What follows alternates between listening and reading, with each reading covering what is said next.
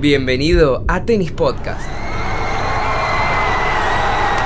Set Tenis y el tenista quemado se unieron para entretenerte. Conoce a los tenistas en este nuevo y atractivo formato donde se divertirán, contarán anécdotas y conoceremos aún más sobre ellos. Tenis Podcast. Tenis para tus oídos.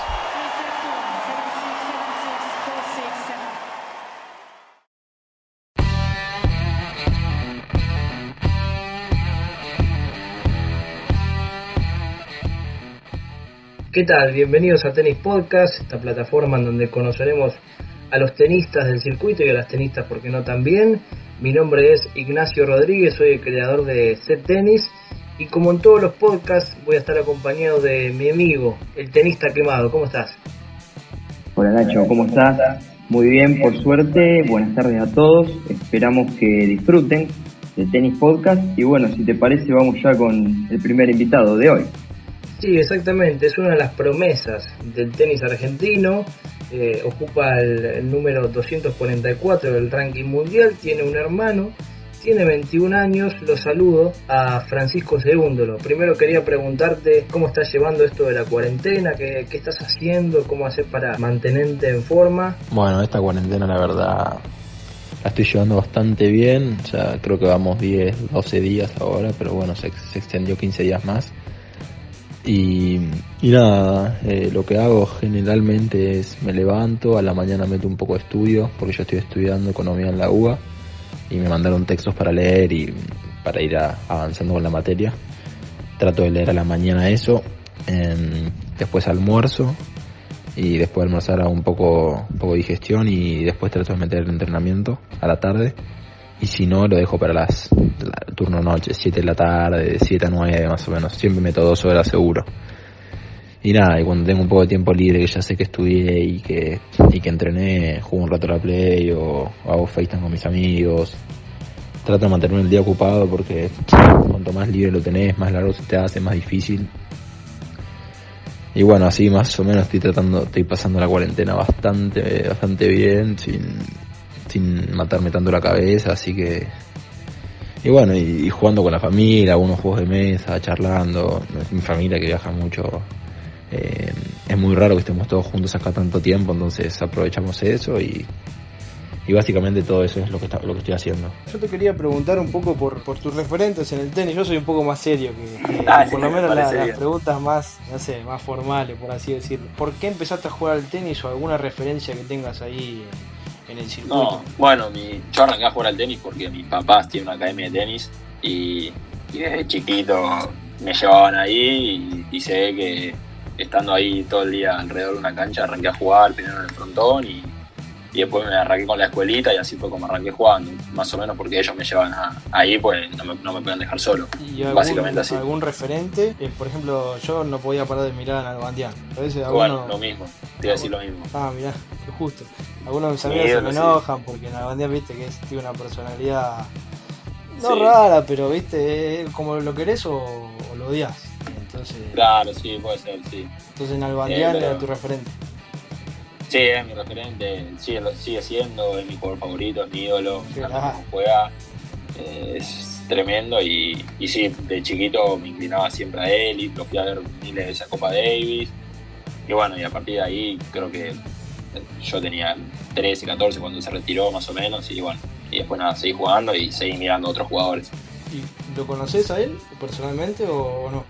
Eh, lo he saludado alguna que otra vez, pero pero nada más que eso. Justo hace dos días él subió un video, le, comenté el video y me respondió y nada, hizo muchos éxitos, así que creo que fue lo más cercano que tuve a él, creo. ¿Y vos quemado de qué lado estás?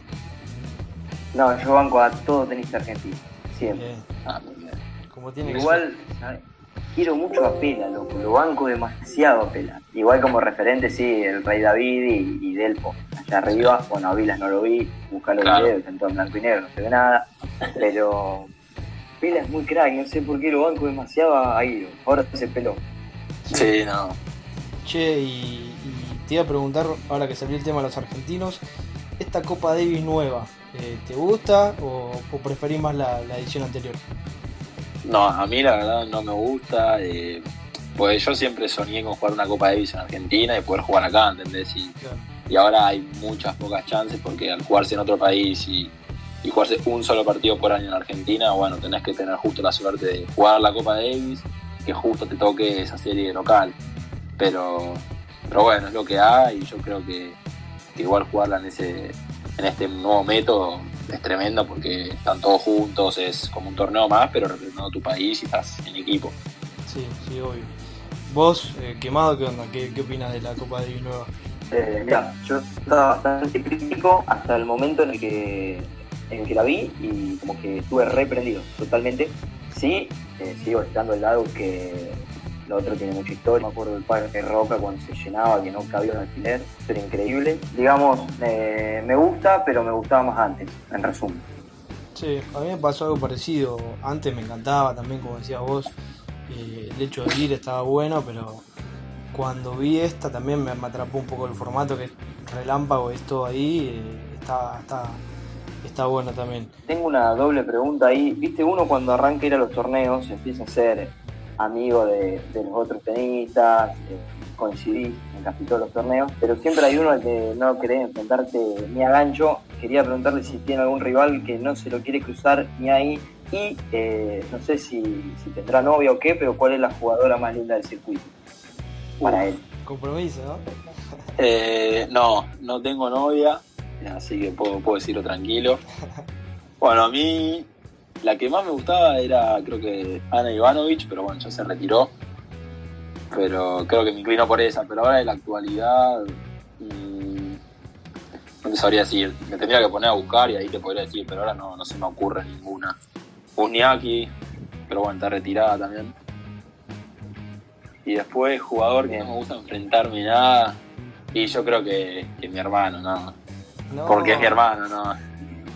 no me gustaría enfrentármelo, pero bueno, si me toca hacerlo, eh, tendré que jugarle. Complicado también para la familia, ¿no? Claro, sí, sí, pues nos toca en contra, capaz en algún viaje que hicimos en una gira y te vas hasta, no sé, hasta Europa y jugás contra tu hermano y te querés matar porque uno de los dos queda afuera, ¿entendés? Y bueno, pero es la cosa del deporte. Yo te voy a hacer un mini ping-pong de tres preguntas. Dale. ¿Federer o Nadal, directo? Federer. Así, sí, de una. Corta. Vamos. Sí, una corta. Por más que a Rafa lo admiro mucho, pero Federer. Eh, ¿El mejor tenista de la historia para vos? Federer. Amén. Sí. sí. Y Gran Slam preferido. Así que más te gusta ver y que soñás jugar, hoy. Uh, y a mí yo me gustan todos, pero la verdad sueño jugar en la cancha central de Wimbledon. Creo que ese es mi favorito. Sí, tiene, tiene otra, otra presencia, parece. ¿no? Sí, tiene, sí, tiene como otra mística. Me imagino entrando ahí, un silencio atroz, todos mirando y como que no entendés nada, creo. Sabes que a mí me gusta ser contrera, no lo hago a propósito, eh, pero me encanta Roland Garros. No sé por qué, pero pasa que me, gusta, me, gusta, mucho nadar. Entonces es, claro. eh, es su casa. Y bueno. Pero bueno, recién hablabas de Federer, eh, te tocó ser eh, como el partido anterior al partido que hizo acá con Everev, ¿no? Sí, así es, con mi hermano. ¿Y qué, qué onda? ¿Cómo estuvo eso? ¿Pudiste hablar con él? Hablarnos, lo pude saludar y hola, ¿cómo estás? ¿Todo bien? ¿Qué sé yo? Y ya se tenía que ir. Estaba mil, él siempre rodeado de mucha gente y y gracias que se pudo tomar 10 segundos para saludarnos y, preguntarnos cómo estábamos y nada más, pero fue lo máximo que pudimos hacer. Sí, sí, yo vi un montón de fotos en las redes, digo, ¿cuánto tiempo se gastó en sacarse tantas fotos? Un genio. No, por eso. Sí, la verdad que tuvo tiempo para todos, trató de, saludar a todos, de darle la mejor onda a todos los que podía, por más de que estuvo un par de horas ahí en el Parque Roca, y, pero la verdad un, un ejemplo, porque siendo tan grande, nada, estaba atento a todo. Sí. Eh, ¿Y cómo fue jugar con tanta gente? Porque estaba explotada la cancha sí, en ese momento. Sí, explotaba más, la verdad. Al principio estábamos bastante nerviosos los dos. Eh, pues nunca habíamos jugado con tanta gente y no sé si lo vamos a volver a jugar porque había demasiada gente. Y nada, al principio, bueno, pasó eso y después, a partir del tercer game, más o menos nos soltamos y pudimos disfrutarlo, eh, jugar buenos puntos, disfrutar de los aplausos de la gente y nada, fue una experiencia muy buena, la verdad. Cómo ve él la importancia del aspecto mental en un partido de tenis. Bueno, lo mental la verdad es, importantísimo, me lo pongo mucho en mi ejemplo, yo hasta los 17, 18 era muy volátil, eh, era muy calentón, muy disperso, cuando veía las cosas con dificultades como que me frustraba mucho y eso me impedía jugar y bueno, a medida que fui aceptando que son cosas que te pasan en el deporte y que se puede ganar y se puede perder, yo creo que lo empecé a llevar de la mejor manera y bueno, ahí fue cuando empezaron a venir los mejores resultados. Pero si estás flojo mentalmente o si estás débil y, y tenés muchas inseguridades, la verdad es muy difícil jugar en el tenis porque es uno contra uno, por más que te puedan ayudar de afuera, sos vos el que está ahí adentro y, y tenés que buscarle siempre alguna, alguna manera, alguna solución a los problemas que se te presentan y para sacar adelante y tratar de ganar. Pero la verdad es, es importantísimo para mí. ¿Y qué pensás que es el jugador más mental del, circuito? Para mí, Nadal tiene una cabeza súper super dotada, ¿entendés?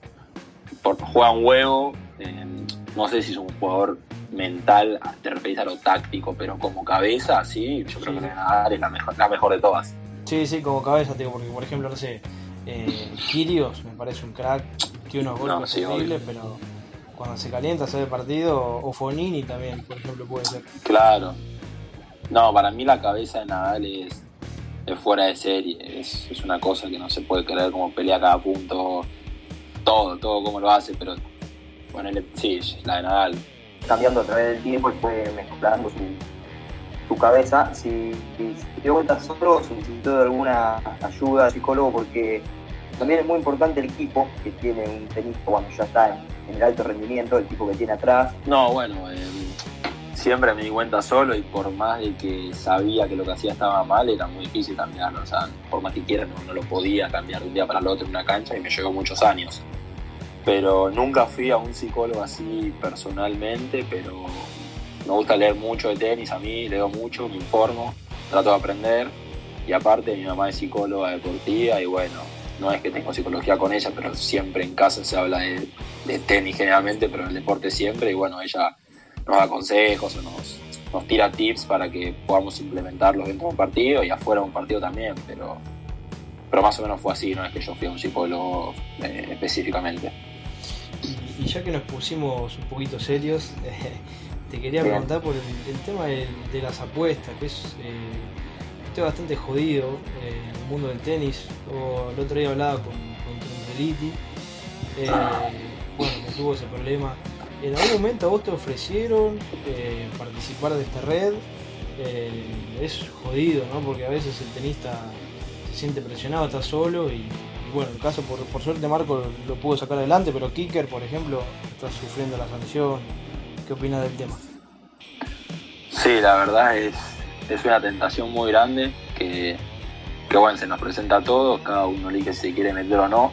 A mí la verdad nunca me ofrecieron nada, eh, así que bueno, eh, por más de que me hubieran ofrecido hubiera dicho que no, pero no, nunca se me acercaron. Yo creo que por ser jugador joven y como tuve resultados buenos tan rápidos, como que no se, no se fijaron tanto en mí, pero la gente que queda por ahí en, los rankings más arriba y que, se, le empieza a hacer más difícil viajar o, costearse los viajes o la vida son los que más sufren tentaciones para mí porque bueno ven, ven plata bastante fácil por hacer algo que está mal. Y bueno yo creo que es por eso que caen ahí y, nada es la gente que lo hace sabe qué consecuencias tiene y bueno si, si cae si lo llegan a atrapar o algo así sabe lo que hizo que está mal y se tiene que, que bancar la suspensión en el caso de Kicker pero bueno yo yo lo conozco a él, es muy amigo mío y, y bueno, yo sé que está, se está preparando muy fuerte para, para lo que se le viene y, va, a estar a full y le deseo lo mejor porque bueno, asumió su error y se está preparando para lo, para lo mejor. Sabes que justo te iba a preguntar eso, eh, si, pudiste hablar con él o con alguno de, los, que les pasó, ¿cómo está él de ánimo? Ahora vi que se le bajó la sanción, pero ¿cómo lo ves a él de ánimo? Bueno, la verdad nunca hablé del tema personalmente, o sea, soy amigo, pero no tengo tanta confianza. Pero no, él entrena en el gimnasio que entreno yo físico, con otro profe, pero, pero la verdad lo, veo entrenando full siempre, lo a entrenar bastante veces tenis, entrené una vez con él. Y, no, él está, está motivadísimo, sabe que bueno, el enero vuelve a jugar y ya le quedan 8 meses, 7 meses y se está, se está preparando a full para lo que se te viene, porque nada, es el deporte que ama y, tiene mucha ganas de volver, pero después con otros jugadores no, no, hablé así que hayan estado suspendidos, la verdad, no, tuve trato. Yo creo que las apuestas y las decisiones que toman los jugadores eh, tiene también que ver con el ingreso de los premios de los torneos. Eh, que digamos que por ahí hay bastante desigualdad en los premios de un torneo ATP a un torneo Challenger, Future, que no sé si siguen estando los Future, vi que había algunos cambios. Eh, ¿Qué pensaba él de esto? Si, cree que debería estar un poco más equilibrado o si es justo la distribución que hay en este momento.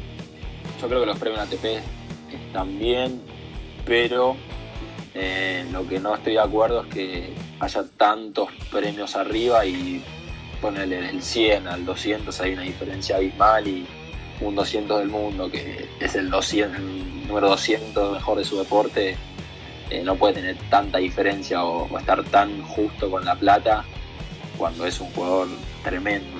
Eh, yo creo que, que se debería ampliar ese, ese rango de jugadores que puedan vivir bien del tenis, no que sean solo los 100 mejores, porque en otros deportes, por más que sean más colectivos en equipo, viven miles de jugadores de cada deporte demasiado bien y acá solo los ciento y pico primeros se pueden ganar la vida con el deporte, ¿entendés? Yo, yo creo que deberían aumentar los premios a los Challengers y los Futures, bueno, es el nivel más bajo, pero no, lo veo tan mal. Podrían aumentar un poquitito, pero yo creo que los challengers son los que más tienen que subir.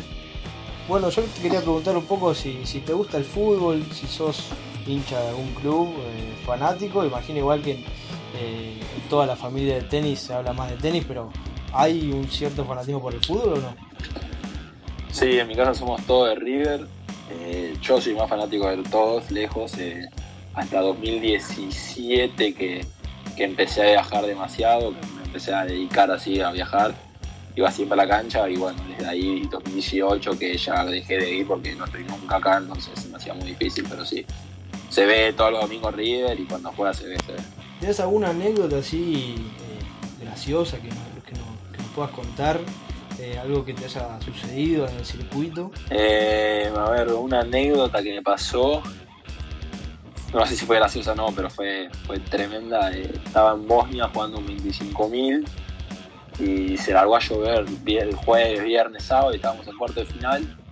Y el domingo me hicieron jugar cuarto de final a la mañana, semifinal, mediodía, final a la tarde y final de doble a la noche. Jugué cuatro partidos en, en un día. Salí campeón de single, perdí la final de doble, terminé muerto, hecho destruido al día siguiente me tenía que ir a Estados Unidos a un Challenger y bueno, salí el lunes al mediodía. Llego el martes a la mañana a, Chicago, que yo jugaba el martes, a la el martes a la tarde ahí en Little Rock, Arkansas. Cuando me bajo del aeropuerto de Chicago, pierdo el pasaporte no podía tomarme el otro vuelo a Arkansas, estaba ahí desesperado, no sabía qué hacer, corriendo por el aeropuerto raquetero, todo mojado, la transpiración. Hasta que una señora zapata me deja subir al avión, me sube igual con el pasaporte perdido, pues ya lo di de baja. Llegué, entro con la valija al club, jugué, gané encima en cemento, no jugaba en cemento hacía un año. Primer partido de Challenge que ganaba encima.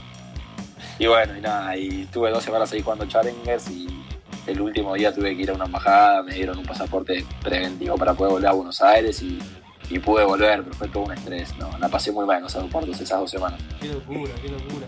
Bueno, y ahora sí la última, eh, viajás un montón, me imagino, ¿cuál es la ciudad que más eh, te impactó o la que más te sorprendió? Eh, bueno, a mí yo soy muy fanático de Roma, me gustó mucho Italia y la verdad Roma me, me volvió loco pero tengo dos ciudades más, sí, un par de ciudades más que París, Nueva York y Los Ángeles me gustaron demasiado también. Y Londres, esas son las cinco que más me gustaron, pero creo que me quedo con Roma. ¿Cómo proyecta su año lo, que quede después de que termine la cuarentena y todo el tema esto? Eh, ¿Qué torneos tiene pensado jugar y, bueno, cómo piensa terminar el año? Bueno, la verdad es que es muy difícil de responderte eso ya que la ATP nos manda mail diciendo que bueno, no, tienen ni idea cómo va a estar el calendario, no saben cómo van a reposicionar los torneos, entonces yo creo que hasta que la, ATP no saque un calendario así más o menos fijo o estable, no, no voy a poder planificar nada.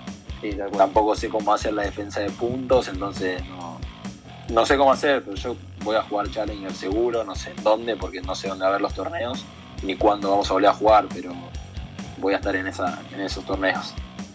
Bueno, Fran, como tenista quemado, me veo obligado a preguntarte si alguna vez quebraste alguna raqueta y si es caso afirmativo, en qué situación. Yo recuerdo, bueno, de chiquito yo la tiraba muchísimo, pero no la tiraba para romper, la tiraba tipo frisbee con de los alambrados o así, entonces no se me rompían. Pero he roto así desfiguradas, que me acuerdo una en una final de un topser que perdí estando match point arriba, nunca había ganado un topser en ese momento. Y no me acuerdo si otro también la, la destruí, pero no, no te sabría decir cuándo. Pero después sí, habré fisurado dos más, ponerle. Y bueno, a partir de los de esa que de la que rompí en el top, que creo que tenía 17 años, de ahí nunca más tiré la raqueta. Hice un click mental y de ahí que nunca más la tiro y bueno, me, ayudó mucho en mi juego y mi mente. Bueno, Fran, eh, te agradecemos mucho por estos minutos y ojalá que, que nada, podamos encontrarnos, aunque sea en el Challenger de Buenos Aires. Eh, sí, que todo se logra hacer, sí. Pronto, ¿sí? Sí, ojalá, ojalá se pueda hacer y, si se hace ahí vamos a estar, pero veremos cómo, cómo se desenlaza todo esto. Perfecto. Bueno, Fran, muchas gracias y, éxitos. No, muchas gracias a ustedes. Éxitos, dejo. Suerte. Igualmente, gracias. Quemado ya en la próxima eh, entrevista, en el próximo podcast, vamos a darnos el lujo de charlar con uno de los grandes tenistas que tuvo el tenis argentino un gran tenista de nuestro país, supo representarnos en la Copa Davis, alcanzó un muy buen ranking, tiene títulos ATP, así que bueno, vamos a estar eh, ahí muy prendidos al segundo Tennis Podcast. Eh, así que bueno, todos los que vean este podcast quiero que comenten quién piensan que debe ser el próximo eh, entrevistado en esta nueva plataforma. Así que eh, quemado, ya te voy despidiendo y nos reencontramos en, el próximo, en la próxima edición. Bueno, Nacho, nos vemos. Un saludo a todos. Esperamos que la hayan pasado muy bien. Hasta la próxima. Hasta la próxima.